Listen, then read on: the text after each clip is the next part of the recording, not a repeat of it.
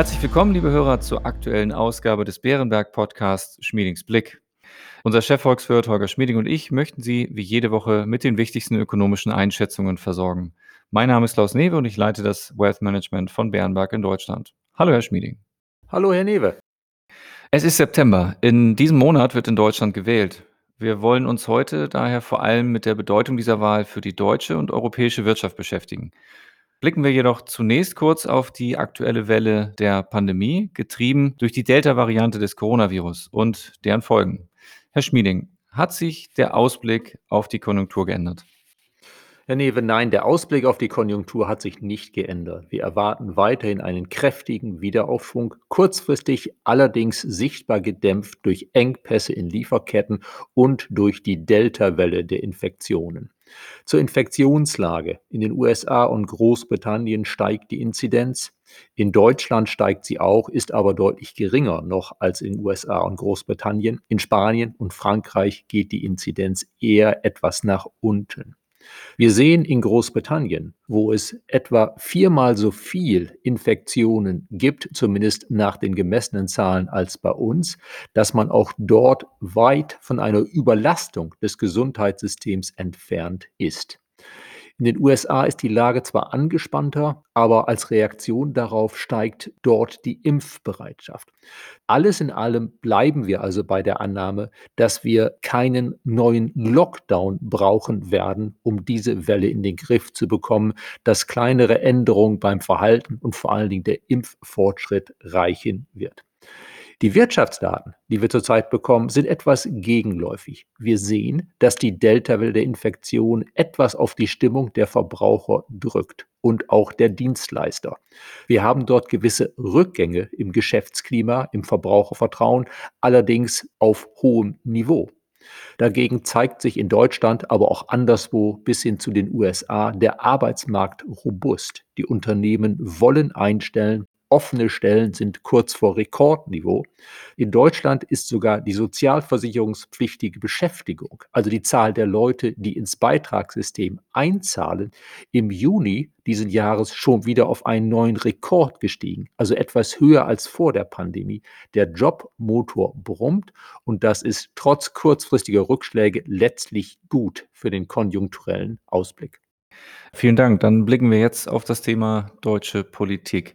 Ich persönlich habe gerade meine Wahlbenachrichtigung erhalten und kann nun also bald die Briefwahlunterlagen bekommen.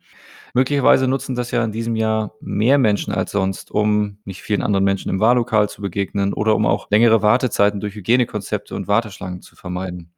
Somit werden die Ergebnisse aktuell ja schon interessanter. Und bereits vor dem ersten Fernsehtriell der Kandidatinnen und der beiden Kandidaten am vergangenen Sonntag hatten sich die Umfragewerte bereits etwas verschoben, auch wenn über die Aussagekraft der Umfragen ja sofort natürlich eine Diskussion entbrannt ist. Herr Schmieding, wie blicken die Finanzmärkte auf die neuen Umfragen und die möglichen Konstellationen für die deutsche Politik nach der Wahl?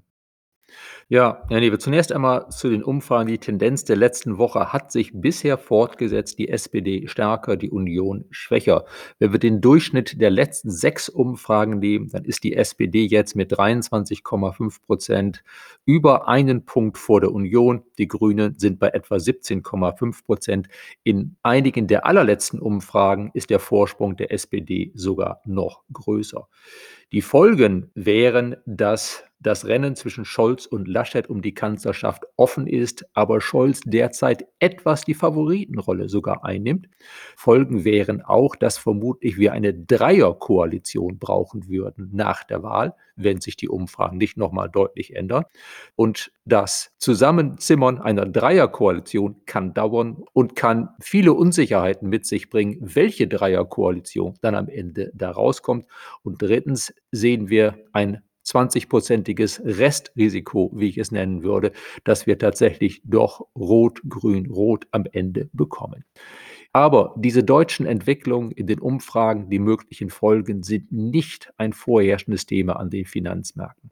Dort gibt es einiges an Interesse zu Fragen der Energiepolitik, zum Kohleausstieg, zum Wohnungsmarkt.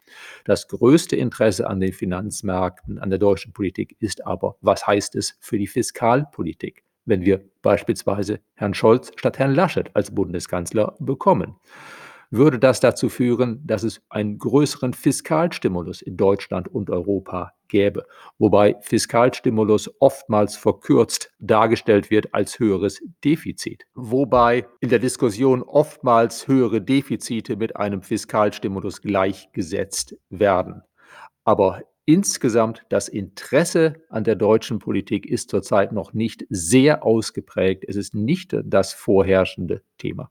Vielen Dank. Jetzt blicken wir auf was anderes, denn ich weiß, Sie und Ihre Mitarbeiter haben sich die Wahlprogramme der wichtigsten Parteien angeschaut und das Wissen möchte ich natürlich gern nutzen. Mich interessiert, welche großen Unterschiede und Gemeinsamkeiten Sie aus wirtschafts- und finanzpolitischer Sicht in den Wahlprogrammen sehen und was ergäbe sich daraus eben für mögliche Koalitionen nach der Wahl? Zunächst einmal, Herr Newe, Wahlprogramme sind ja manchmal so etwas wie Wunschlisten und gelegentlich zum Glück wird dann nicht alles davon umgesetzt in der praktischen Politik hinterher. Wenn man sich die Wahlprogramme anschaut, fällt zunächst einmal auf, dass alle großen Parteien den Klimawandel bekämpfen wollen. Alle wollen, dass Deutschland digitaler und moderner wird. Und alle großen Parteien haben ein klares Bekenntnis zur europäischen Integration in ihren Parteien. Da gibt es also durchaus Gemeinsamkeiten mit einigen Unterschieden in der Art, wie man das dann umsetzen möchte. Es wird Sie nicht überraschen, dass wir relativ große Übereinstimmungen haben im Ansatz, Ansatz von Union und FDP einerseits und von SPD und Grün andererseits. Bei den Steuern beispielsweise. SPD und Grüne wollen höhere Einkommensteuern auf hohe Einkommen. Sie wollen eine Vermögensteuer wieder einführen. Union und FDP lehnen das ab. Sie sind eher für gewisse Vereinfachung oder Erleichterung, gerade für den Mittelstand. In der Sozialpolitik bei SPD und Grünen kann man es zusammenfassen als etwas leichterer Zugang zu etwas mehr Sozialausgaben. Bei der Union und FDP steht dagegen im Vordergrund kein weiteres Zurückrollen der Reformen der Agenda 2010. SPD und Grüne wollen gleich einen Mindestlohn von 12 Euro. Union und FDP wollen eher für ein bisschen mehr Flexibilität am Arbeitsmarkt sorgen. In der Gesundheitspolitik wollen SPD und Grüne Schritte zu einer Einheitsversicherung, also letztlich das Ende der privaten Krankenversicherung, wie wir sie kennen. Union und FDP lehnen das ab. Also gemessen an den Programmen natürliche Konstellationen wären Union FDP einerseits, SPD Grüne andererseits, aber den Umfragen zufolge wird es für keine dieser beiden Zweierkoalitionen reichen. Schauen wir, auch wenn dies heute kein Anlegerspezial ist, auf einige der wesentlichen Fragen, die die Wirtschaft und damit auch die Kapitalmärkte bewegen würden. Zunächst einmal, was wären die Folgen einer höheren Steuerlast für höhere Einkommen sowie einer neuen Vermögensteuer? Herr Newe, in konkreten Zahlen lässt sich das schwer ausdrücken. Aber wir sollten bei dieser Diskussion immer bedenken, dass der Mittelstand der große Jobmotor in diesem Land ist. Er hat entscheidend das Beschäftigungswunder seit 2006 geprägt. Und eine höhere Einkommensteuer für höhere Einkommen, eine neue Vermögensteuer, das ist alles sehr schwer zu gestalten, ohne dass damit der Mittelstand belastet wird. Also solche Steuerpläne könnten dazu führen, dass auf Dauer es einen etwas abnehmende Dynamik am Arbeitsmarkt gibt, wenn tatsächlich der Mittelstand dadurch getroffen wird. Und eine etwas abnehmende Dynamik am Arbeitsmarkt heißt letztlich ja, dass weniger Lohneinkommen gezahlt werden, dass die Beschäftigung nicht so stark steigt, dass auch die Löhne nicht ganz so stark steigen können, wie es bei besserer Dynamik am Arbeitsmarkt der Fall wäre. Also letztlich würde das auf die Arbeitnehmer negativ zurückschlagen. Natürlich Vieles würde von der Ausgestaltung im Detail abhängen, aber es gab ja schon gute Gründe, dass man früher die Einkommensteuer reformiert und die Vermögensteuer ausgesetzt hatte. Als zweites Stichwort schauen wir auf Regulierungen, beispielsweise eine schärfere Mietpreisbremse oder sogar eine Art Mietendeckel, wie in Berlin für einige Zeit eingeführt hatte. Was wären dort die möglichen Folgen? Schauen wir auf die Wahlprogramme. Die Grünen möchten eine schärfere Mietpreisbremse. Die SPD ist für ein zeitweiliges Moratorium für Mieterhöhungen in besonders angespannten Märkten. Das ist alles gut verständlich, aber gut gemeint geht leider oft daneben. Da haben wir das Beispiel des Berliner Mietendeckels, der ja vom Verfassungsgericht abgeschafft wurde. Das hat zwar den Mietern genutzt, aber oftmals auch eher gut situierten Mietern von schönen Altbauwohnungen. Auch die haben von dem zeitweiligen Berliner Mietendeckel profitiert. Dagegen ist während der Gültigkeit dieses Mietendeckels das Angebot an Mietwohnungen in Berlin drastisch eingebrochen. Bautätigkeit hat sich etwas von Berlin ins Umland verlagert. Also der Mietendeckel hat die Knappheit an Mietwohnungen in Berlin eher verschärft was letztlich für Mieter nicht gut ist, denn wenn es weniger Angebot gibt, wird auf Dauer der Trend zu höheren Mieten nicht zu brechen sein. Also mir käme es nach der Wahl eher darauf an, dass das Angebot an Mietwohnungen erhöht wird, dass es einen sozialen Ausgleich gibt für Menschen, die sich die höheren Mieten in einer angemessenen Wohnung nicht leisten können. Aber ich wäre sehr, sehr zurückhaltend bei Eingriffen ins Mietrecht, beispielsweise einer schärferen Mietpreisbremse. Über die beste Art, die Klimaziele zu erreichen, haben wir ja bereits mehrfach gesprochen. Lassen Sie uns deshalb als drittes Stichwort heute statt über das große Thema Klimapolitik auf die Staatsfinanzen eingehen. Gemessen an den Wahlprogrammen, was könnte der Ausgang der Wahl für die Staatsfinanzen bedeuten?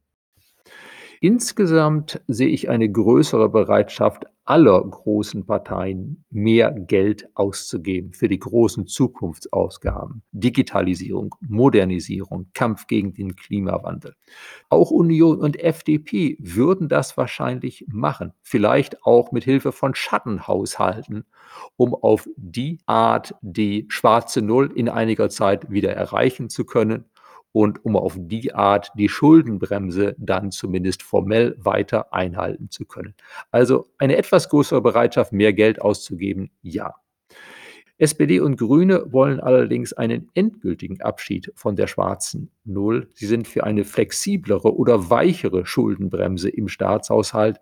Alles in allem lassen die Wahlprogramme darauf schließen, dass SPD und Grüne etwas höhere Staatsdefizite im Trend hinnehmen würden, als das bei Union und FDP der Fall wäre, gemessen an ihren Programmen. Wobei wir aber sagen sollten, letztlich entscheidend sind nicht die Ausgaben.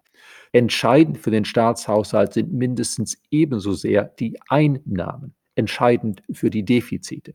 Und bei den Einnahmen kommt es weniger darauf an, ob man durch eine höhere Einkommensteuer oder eine neue Vermögensteuer versucht, die Einnahmen aufzubessern. Bei den Einnahmen kommt es letztlich vor allen Dingen an auf das, was wir schon diskutiert haben, nämlich die Dynamik am Arbeitsmarkt. Mehr Beschäftigung, mehr gut bezahlte Beschäftigung, mehr Nachfrage nach Arbeitskräften. Das schafft auf Dauer mehr Steuereinnahmen, das schafft auf Dauer mehr Einnahmen für die Sozialkassen und das führt auf Dauer dazu, dass wir uns wie auch vor der Pandemie und während der Pandemie mehr Ausgaben leisten können, weil die wirtschaftliche Basis stimmt. Ich habe ein anderes Thema. Ich habe am häufigsten kritische Meinungen zu Rot, Grün, Rot wahrgenommen. Alles in allem, sehen Sie die von Ihnen eigentlich erhofften goldenen Zwanziger bei einem solchen Ausgang in Gefahr?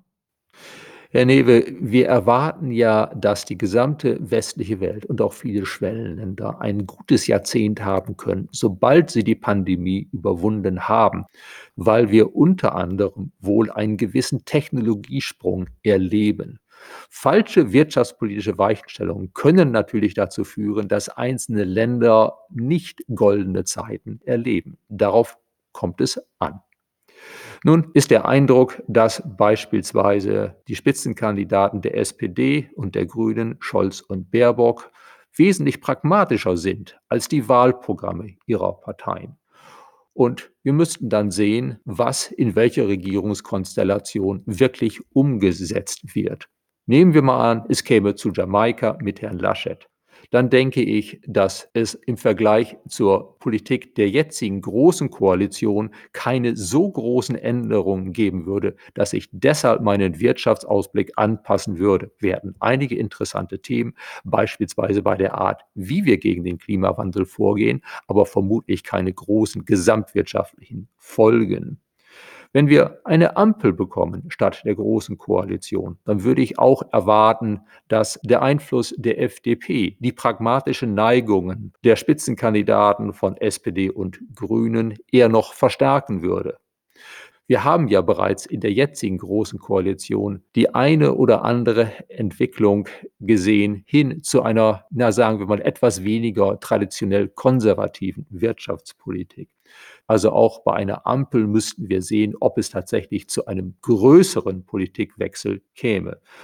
Bei Rot, Grün, Rot sehe ich die Gefahr, dass die linke Basis der drei Parteien sich stärker durchsetzen kann, vielleicht auch gegen die Spitzenkandidaten der eigenen Parteien. Und mehr Regulierung, eine Rückabwicklung der Erfolgsagenda 2010, das könnte tatsächlich den Ausblick auf goldene 20 Jahre für uns gefährden. Insgesamt ist festzuhalten, dass die Koalitionsverhandlungen nach der Wahl mindestens genauso interessant werden könnten wie das Wahlergebnis selbst. Und aus wirtschaftlicher Sicht müssen wir vor allen Dingen darauf achten, dass die Dynamik am Arbeitsmarkt unseres Landes nicht eingeschränkt wird, zumindest nicht entscheidend eingeschränkt wird. Und in dem Punkt sehe ich halt bei den Wahlprogrammen von Rot, Grün, Rot die größten Gefahren. Wir sind am Ende unserer Zeit und wir hoffen, wir konnten Ihnen ein paar interessante Informationen bieten. Wenn Sie nach wie vor, wie so viele Wählerinnen und Wähler sich derzeit äußern, noch unentschlossen sind, noch ein Hinweis. Am 2. September soll der Wahlomat live gehen. Somit haben Sie das seit 2002 auf- und ausgebaute Tool zur Unterstützung in der Meinungsfindung zur Verfügung. Vielleicht hilft Ihnen das ebenfalls. In jedem Fall gehen Sie wählen, es ist wichtig. Lieber Herr Schmieding, ich danke Ihnen heute sehr für Ihren Beitrag zur Meinungsfindung unserer Hörer. Gerne, Herr Newe. Liebe Hörerinnen und Hörer, vielen Dank für Ihr Interesse. Wir hoffen, es hat Ihnen gefallen. Falls ja, empfehlen Sie uns gern weiter. Wenn Sie Fragen oder Anregungen haben, schreiben Sie uns gern eine E-Mail an schmiedingsblick.bernberg.de. Bleiben Sie gesund und bis kommende Woche.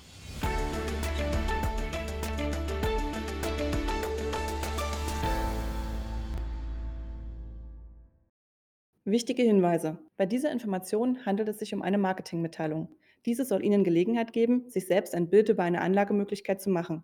Wir weisen ausdrücklich darauf hin, dass diese Information keine individuelle Anlageberatung, keine Anlageempfehlung und keine Anlagestrategieempfehlung darstellt. Frühere Wertentwicklungen sind kein verlässlicher Indikator für die künftige Wertentwicklung.